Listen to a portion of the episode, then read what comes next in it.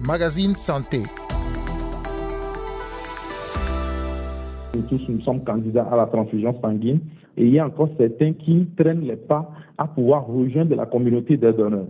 Le sang total que nous prélevons est séparé en différentes constructions, les concentrés de globules rouges, les plasmas et les concentrés de plaquettes qui sont mis à la disposition des malades. Donner son sang pour sauver des vies. Vous avez sans doute déjà entendu à plusieurs reprises cette phrase.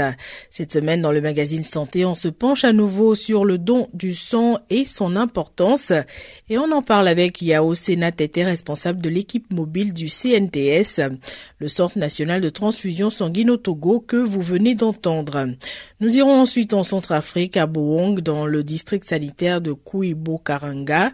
Là-bas, le manque de poches de sang pour les transfusions est l'un des problèmes auxquels le personnel médical est confronté dans la prise en charge des patients souffrant d'anémie due au paludisme.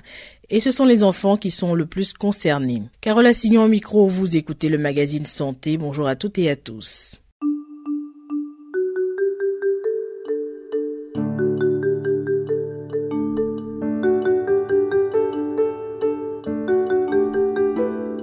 Pour donner du sang, c'est tout le monde qui peut être à notre côté. Mais néanmoins, un des principes, c'est le volontariat. Il faut que la personne accepte d'abord vouloir sauver des vies humaines. Accepter de donner un peu de son sang pour éviter que quelqu'un ne perde la vie. Cette année 2022, le slogan de la journée mondiale du donneur de sang met l'accent sur le rôle que joue le don de sang bénévole en permettant de sauver des vies et de renforcer la solidarité. Donner son sang un acte de solidarité, rejoignez le mouvement et sauver des vies, dit le slogan. Mais pour pouvoir poser cet acte, il faut cocher certaines cases, comme le rappelle Yao Sénatété, responsable de l'équipe mobile du CNTS, le Centre national de transfusion sanguine au Togo. Il y a le facteur âge qui est compris entre 18 et 60 ans. Il faut être en bonne santé. Il faut peser au moins 50 kg ne pas s'exposer à des situations à risque et ne pas se faire tatouer ou percer le corps au cours des 12 derniers mois. Quand vous venez à notre niveau, au niveau du Centre national de transfusion sanguine pour un don de sang, il y a quatre étapes. D'abord, il y a l'accueil. L'accueil, on vérifie avec le donneur si réellement il veut pouvoir faire un don de sang ou pas. Donc, au secrétariat, on lui offre une bouteille d'eau pour bien s'hydrater et là, on enregistre son numéro il passe maintenant à la deuxième étape qui est au niveau de l'entretien médical pour voir avec les antécédents médicaux familiaux. La troisième étape, c'est à la salle de prélèvement. Il est en position assise et nous allons prélever une quantité de 350 millilitres. Le matériel qui est utilisé est stérile et est à usage unique. Donc, on ne peut pas contracter une maladie en faisant le don de sang. Et la quatrième étape, c'est la phase d'observation où on remet une collation légère au fait, le donneur est mis en observation pour voir le don de sang qu'il vient de faire. Est-ce que son organisme a pu supporter ce don de sang ou pas? Et la récupération liquidienne, c'est 48 à 72 heures. Et dans les deux à trois semaines, il y a la phase cellulaire qui est récupérée sans qu'il n'y ait pas de manque ou de vide dans notre organisme. Donner son sang tel que vous le décrivez, hein, c'est également euh, une façon de s'informer euh, sur son état de santé, l'état de santé du, donneur, puisque grâce à l'analyse du sang recueilli, on peut savoir euh, si on a une pathologie ou pas. une fois que le sang est recueilli, envoyé au laboratoire pour des analyses, que devient ce sang ensuite? Il est traité, stocké? Comment ça se passe? C'est du sang total. C'est prélevé dans une poche à sang qui contient de l'anticoagulant. dans cette poche de sang est accompagnée de deux tubes de prélèvement. Le sang total est convoyé au laboratoire dans une unité que nous appelons unité de préparation où le sang total est mis dans un appareil que nous appelons centrifugeuse pour pouvoir être séparé en trois compartiments. Il y a le concentré de globules rouges, le plasma et les plaquettes. Maintenant, le premier tube va au niveau du deuxième laboratoire où qui est dénommé le service immuno-hématologique.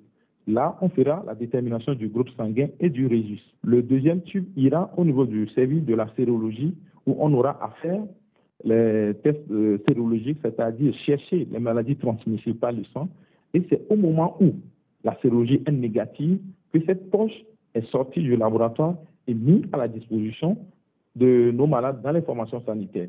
Il y a un service de qualité qui assure la traçabilité de toutes ces poches au niveau du Centre national de transfusion sanguine. Le, contrôle, on le voit bien, est assez strict. Hein. Comment expliquer alors qu'il arrive des fois que des personnes soient transfusées avec du sang contaminé? Comment l'expliquer?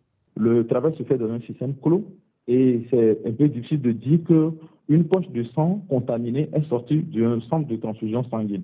Parce que, d'abord, le matériel utilisé pour prélever le sang est stérile et est à usage unique.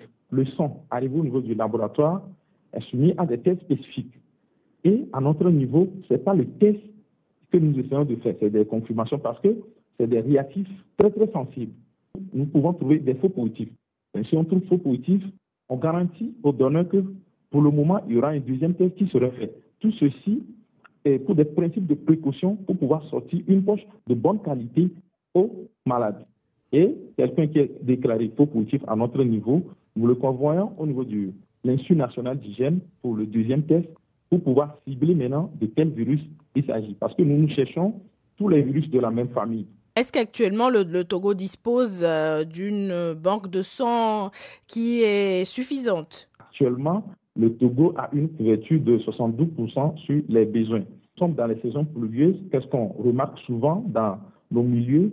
C'est qu'il y a l'eau qui stagne un peu partout. Par après, il y a la multiplication des moustiques et nous retrouvons que dans nos hôpitaux, c'est plus la pédiatrie qui est touchée.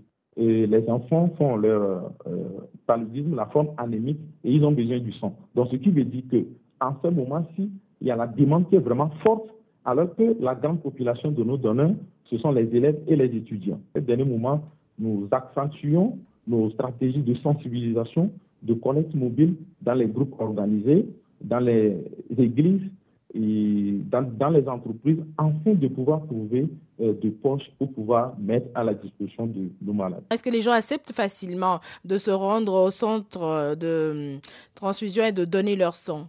Oui, en moyenne, nous avons 80 à 120, voire 130 par jour, mais cela ne suffit pas pour pouvoir couvrir tous les besoins sur le territoire.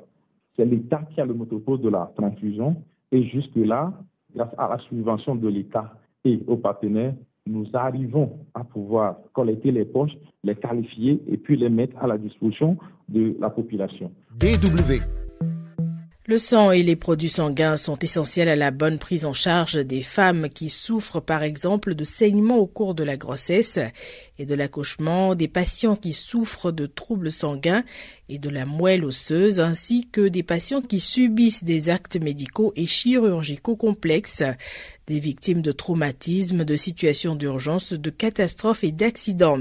Et il y a aussi les enfants qui souffrent d'une anémie sévère provoquée par le paludisme et la malnutrition. Le besoin en sang est universel, mais les pénuries de sang sont criantes, notamment dans les pays à revenus faibles ou intermédiaires. Illustration en Centrafrique, à Bohong, dans le district sanitaire de Kouy-Bokaranga, où le manque de poches de sang pour traiter les patients est l'une des difficultés que rencontrent les équipes médicales sur place. Jean-Fernand Kouina. C'est l'anémie. Cela s'est développé il y a deux jours avec le palu. L'enfant convulsait et nous lui avons donné du paracétamol et du cartème. Mais cela ne suffisait pas. Priscille et sa fille de deux ans sont sous surveillance sanitaire. L'enfant est dans une phase critique malgré les deux jours passés au centre de santé maternelle et infantile de Bouang, dans le nord-ouest de la Centrafrique, où le paludisme est endémique. Des centaines de cas y sont enregistrés au quotidien, souvent sous des formes graves entraînant une anémie sévère chez les patients. Il faut savoir que quand les parasites du paludisme pénètrent dans le sang, après une piqûre de moustique, ils infectent les globules rouges. À la fin de ce cycle infectieux, ces globules éclatent. Ce processus réduit le nombre de globules rouges et à un stade avancé, cela peut entraîner une anémie grave. C'est apparemment ce qui est arrivé à la fille de Priscille. À notre arrivée ici, l'infirmière qui est à son chevet lui a administré des produits et lui a fait une transfusion de sang, ce qui a un peu amélioré l'état de mon enfant. Cette nuit, elle a beaucoup pleuré et ce matin, on lui a encore donné une dose de médicaments pour pouvoir la stabiliser. Dans le pavillon qui leur est réservé, le nombre de malades du paludisme ne cesse de croître.